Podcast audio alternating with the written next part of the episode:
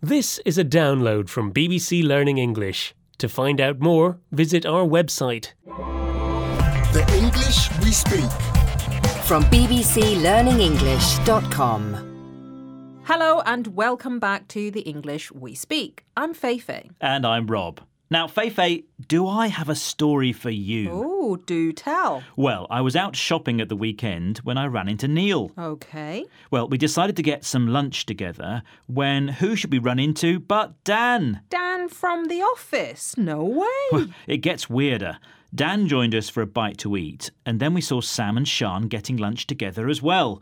It was a big, unplanned BBC Learning English meetup. That's unbelievable. It's a small world, isn't it? Feifei, uh, what are you talking about? It's a massive world.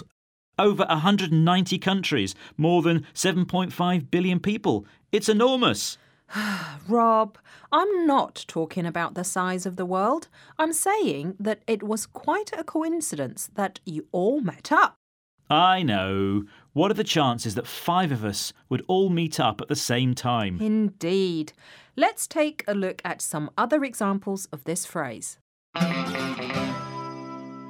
Your brother works in the same office as my girlfriend.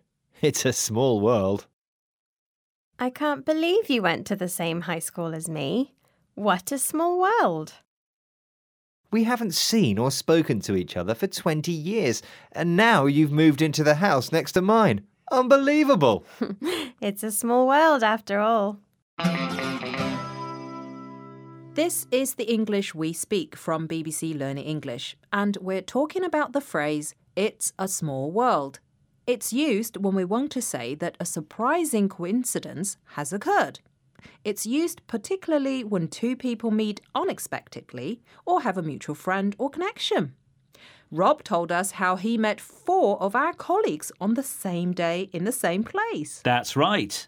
And now, if we're finished, I'd like to go off and do some shopping. Oh, yeah? What are you going to buy? A globe. All this talk of small worlds has reminded me I need to get one for my son. And there's a globe shop just around the corner. Well, it really is a small world. In this case, yes. Bye. Bye bye. The English we speak. From the BBC.